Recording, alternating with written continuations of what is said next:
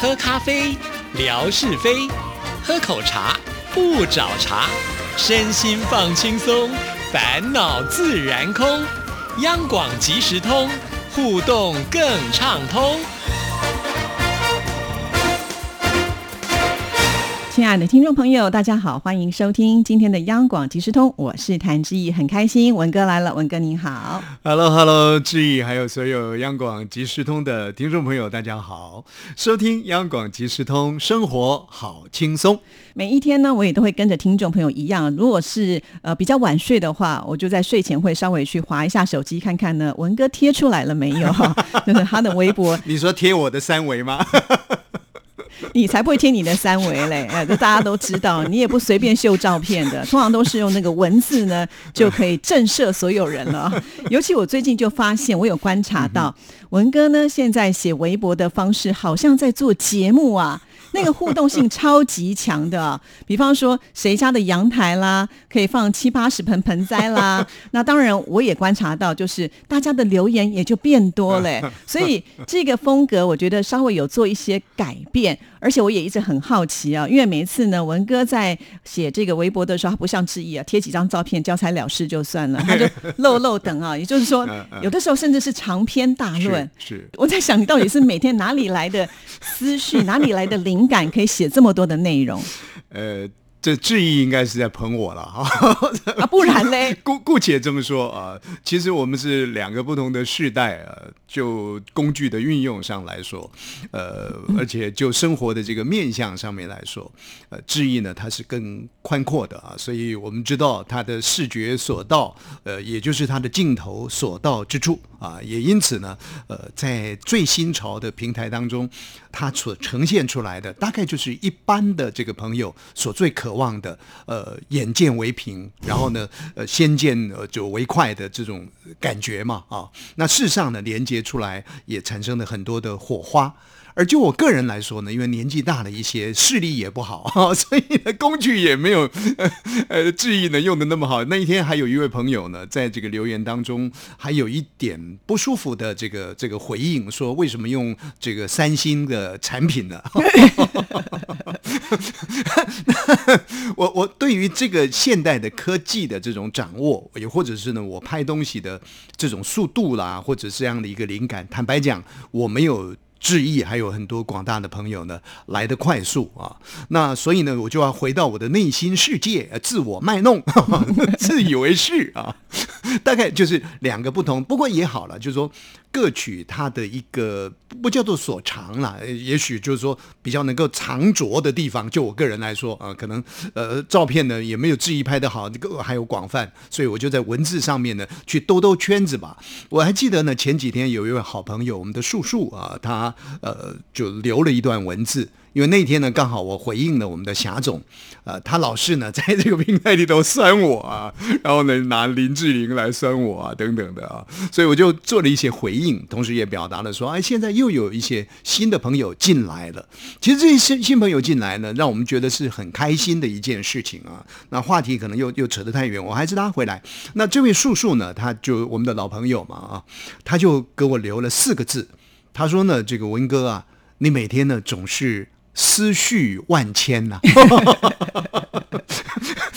我觉得这个思绪万千呢，确实达到了我这个心坎儿里了啊，真的是思绪万千。可是您知道吗？刚刚志毅呢，他也也是很会观察，从过去我的这个微博的互动，跟现在的这个微博的互动呢，可以说是有了很大的一个一个转变吧，或者是呢渐进式的一个转变。我觉得最主要的原因是。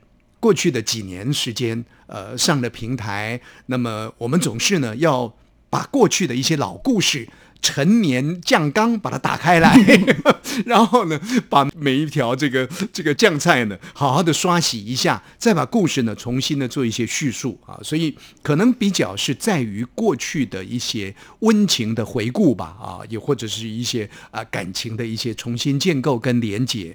那么写着写着，虽然说跟听众朋友呃大陆的这个朋友互动的这个十几二十年呢、等等三十年的这个时间，不过总也有江郎才尽的时候，总也有呢故事呢快要说完的时候，你知道吗？所以呢，在那样的一个情况之下呢，那你就必须要回馈到市场上面来了，否则的话呢，真的每天呢、碾断树根须啊，你怎么碾呢，就碾不出东西出来。所以素材用完了，就只好从听众朋友的留言当中呢，再来找新的材料。是，有时候呢，我我晚上的时间呢，就事情很多，说不定呢回到家呢还比上班还忙碌，反正就事情很多。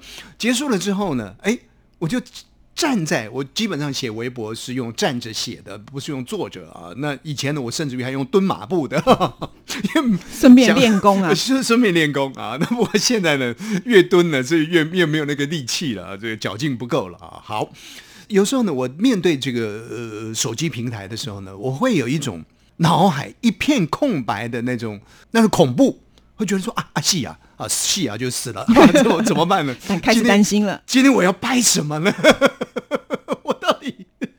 能够 能够写些什么东西呢？那种焦虑感呢、其实会会产生的啊，因为如常的生活有时候呢会让你觉得啊啊就是这样子啊，我还能说什么呢？哎呀，可惜我今天就是没有拍照，如果拍照的话就好了啊。可是又想说，再怎么拍也没有谭志毅小姐拍的那么好啊，对这有有什么好那个的？所以你思绪会空白，其实会焦虑，那就必须要呢从这个呃朋友的留言当中呢，我们去做一些感动跟回应。不过坦白讲了，我的这个留言呢再多，恐怕也不及于致意跟听友的一个互动，又及时，而且内容呢也丰富啊。虽然我不不不会去更多的触及，但是我可以感受到呢那个留言数呢，呃，致意的这个累积呢数量是很庞大、很丰富的。那我的部分呢，其实呃大概就是老主顾了，一些老朋友呢在那里头互动。不过这些老朋友呢都蛮犀利的啊，我想呢他们的嘴呢大概不会输给我们的纯哥，他们的笔呢也是蛮快的啊。所以呢，大概就是从这个互动当中呢，我去找一些蛛丝马迹啊，呃，再做一些延伸。比方说前不久我们的这个小小雨丁，小雨丁哦，就就是小雨小雨丁呢，让我的感觉，其实我们从在微博的互动当中也看到，他的生活呢是过得多姿又多彩的，真的啊，两个小朋友啊，他也教育的很好，然后呢，把自己的家庭呢也经营的美美的，而且自己还有一个事业，同时先生的这个事业呢，也必须要靠他做贤内助。那那一天呢，他在这个话题当中就跟我们提到了说，哇，他们家的阳台啊，种了七八十盆的盆栽，哎，哎这这下子呢，哎，我如果是宵小的话，我就想了，哎，这个这个这个是大概大户人家，对，我觉得他阳台可能恐怕比我家客厅 加厨房还要来得大。是啊，呃七八十盆的阳台，那我就心酸啦。他说呢，他这个水都是他浇的，我们家呢种六七盆的也是我浇的，但是我每次浇的呢，一个嘴呢倔的可以挂这个 猪肉了啊，因为浇的很辛苦啊。你看要从里面的取水，嘟嘟嘟嘟嘟嘟穿过了客厅，呃呃，我们家没有天安门广场大了，但是那么小的一个范围，我这样浇呢就浇的很辛苦，何况它七八十盆的花。所以从那个话题呢，我们就延伸出去说，哇，您是富裕之家。然后呢，这个讯息出去之后，他回应过来的是，其实我们的阳台不大了，但是盆栽都挤在一起，不过能这样挤也了不起啊。然后呢，小雨丁又讲说，哦，这个我每天浇的这个水呢，是让它沉淀了二十四小时之后。才才来浇的，那我就想他们家呢到底有多少坛水缸？这个王羲之呢，当年练书法的也没有那么多坛水缸啊。好有心哦！对，他有心啊，财大气粗，不不没气粗啊，气是很细致的啊。这样的一个状况呢，哎，就让我们产生了很多话题的这个延伸了。那包含呢，我们在这个话题的互动当中呢，其实聊着聊着呢，就谈到说啊，过去的我们最后一集节目，呃，吴瑞文呢什么泪洒这个这个节目啦啊，那么创造了洒了一些狗血啦。很多的听众朋友呢，现在在很多的平台，因为大家可能当时又把这个节目录下来，又回去听了。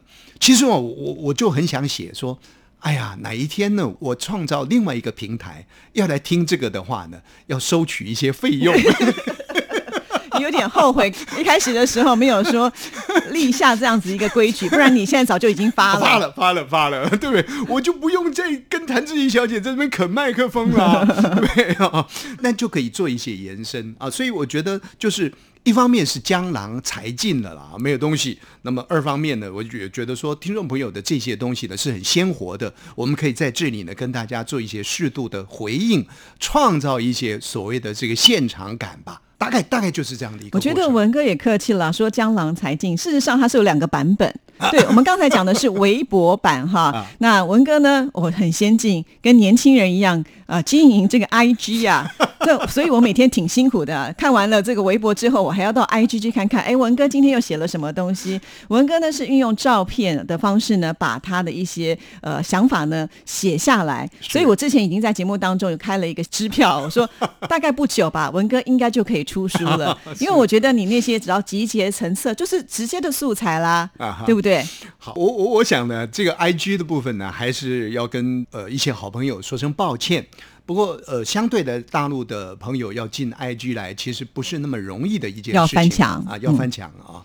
那要跟一些朋友说抱歉的是，其实我把 IG 呢当写字的平台来运用，这是错误的。因为，因为事实上呢，那个平台应该是属于像谭志毅小姐。那一天我就看到了谭志毅跟他的女儿，那简直是。姐妹花一对啊！我想说，哇，这个 这个简直是人妖哦，不对，我是讲沙姐。OK，好，这姐妹花一对，你看美美的照片，那么大大的一张就在那里呈现，立刻要去接触这样的一个讯息的人呢，马上产生这个感觉，马上产生回应啊！IG 应该是属于照片的天下了啊，那我呢，把一些文字。抛在上面，其实帮我建构这个 IG 平台是我外甥，他已经不止一次的告诉我说：“啊，九九啊，小九九，因为我排行最小啊，你们老是写那么多文字呢，那个不适合在那里呈现呐。”我说：“你不了解啦，我有我的目的啦啊，因为我如果没有找一个公开的平台来放，来逼着自己把。”过去所写的，或者是现在所累积的一些东西呢，啊，把它放在那里的话呢，我要出书啊，恐怕呢，如果我想出书的话，恐怕是遥遥无期，因为没有一个一个目标点嘛，啊，那所以后来呢，我就运用了它的照片的形式，把一些文字呢放进去。当然，在这样一个照片的形式当中呢，呃，文字也恐怕也不能太多了啊。不过。还是超规格了，哈，超过相片的一个一个规格。那我就有一个企图心，想借由这样子的一些东西呢，帮我来做一些累积啊。所以呢，这个是属于很不好意思对对待 IG 用这种方式。我知道，我知道，也就是以后将来集结神策出书了嘛，大家花钱去买啊。前面已经学到教训了，这一回怎么还可以用同样的方式呢？对不对？哎，您您讲这话对不对？又不是我，我可以这么操作啊！现在的这个谭志毅小姐，我只差没讲那一句话。翅膀都硬了，他哪需要什么呢？其实他也如法炮制一下，他可以呢在这里呢有美美的影像，在那里呢有深情的声音的互动，他可以经营百货公司啊，可以开分店呐，可以开好多这个收钱的平台啊。哎呀，我那个卖不了钱呢，真正卖钱的是知识，对不对？像文哥这么有学问，哎，不把他这个好好的整理一下，我相信很多听众朋友都已经被敲碗等很久了，每次都说。呃，什么时候要出书啦？你看，其实我应该要去帮你当经纪人，这样子我也可以抽一点。哎，那我找到一条一个明灯了。我我想的这个术业有专攻了啊，我认的是大榕树的树叶，您认的呃可能是扶桑，可能是什么样的树的树叶啊？每个人不一样。呃，谭志毅小姐啊，要在流行音乐的这块领域，要在亲子教育的这块领域啊，其实有很多可以做分享。讲的，何况啊，我们看到现在他有很多的照片，我们晓得在这个微博的呃呈现上面，呃，前不久都我都用很很快的闪过去的啊，看到呢，他又登上了一个什么样的殿堂？反正名堂很多了啊，然后呢？不好意思啊，说你说名堂啊，对不对？连春哥我都不想说他名堂，对不对？就就就呃，就就就伤，反正呢，就是呃，志毅呢，在这一块领域上面，其实也可以跟大家做一些分享的。其实我也很想写什么东西出来啊，但是写不过文哥啊，对，所以我只好另辟一条路出来，就用照片来扰乱大家的一个视觉了。对，因为照片总是呢会比我写的更漂亮一些，而且我觉得最棒的是，我一直有很多的听众朋友来提供照片，这个是一定要的，不然的话我自己哪有办法一个人拍这么多？那就要回到了，我觉得要做一件事情的坚持是不容易的。其实就像我们像那个天空照啊，已经七百八十几天了，对不对？两年多的时间，一开始我自己也没有预期到的。你看是多少听众朋友一起支持才能够这么久，所以呃，文哥能够坚持，我也要学习那种坚持的力量。而且最近呢，我们有另外一个人也要开始坚持，我也很意外。我们的霞总，他之前写了一封信来，就说我以后坚持要半个月写一封信。好，那那时候第一封信收到了，很开心啊 啊，想说霞总呢现在要坚持了，但是我也不敢说说要求或者是期待半个月之后真的信件就来。结果那天我收到了耶，半个月时。间到，他真的写信来了，所以这个多方面了解，我可以替呢这个霞总呢把把脉啊，算算命。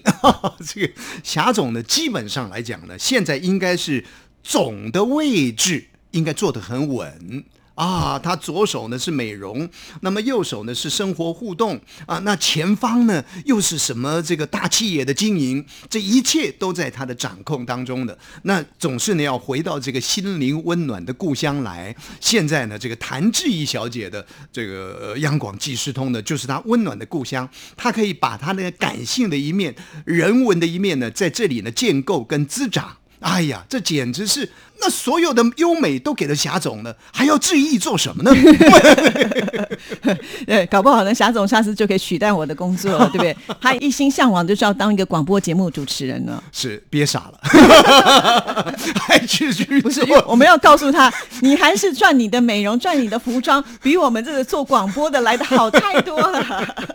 确实是如此啊。不过呢，从那里再拉回来这里呢，嗯，所以我们常常讲说呢，呃，一一个人。人呢？你到底要栽培他去学？这个就就不是在讲谭志毅了啊，因为谭志毅呃过去是在大学里面学的是音乐的嘛，是啊。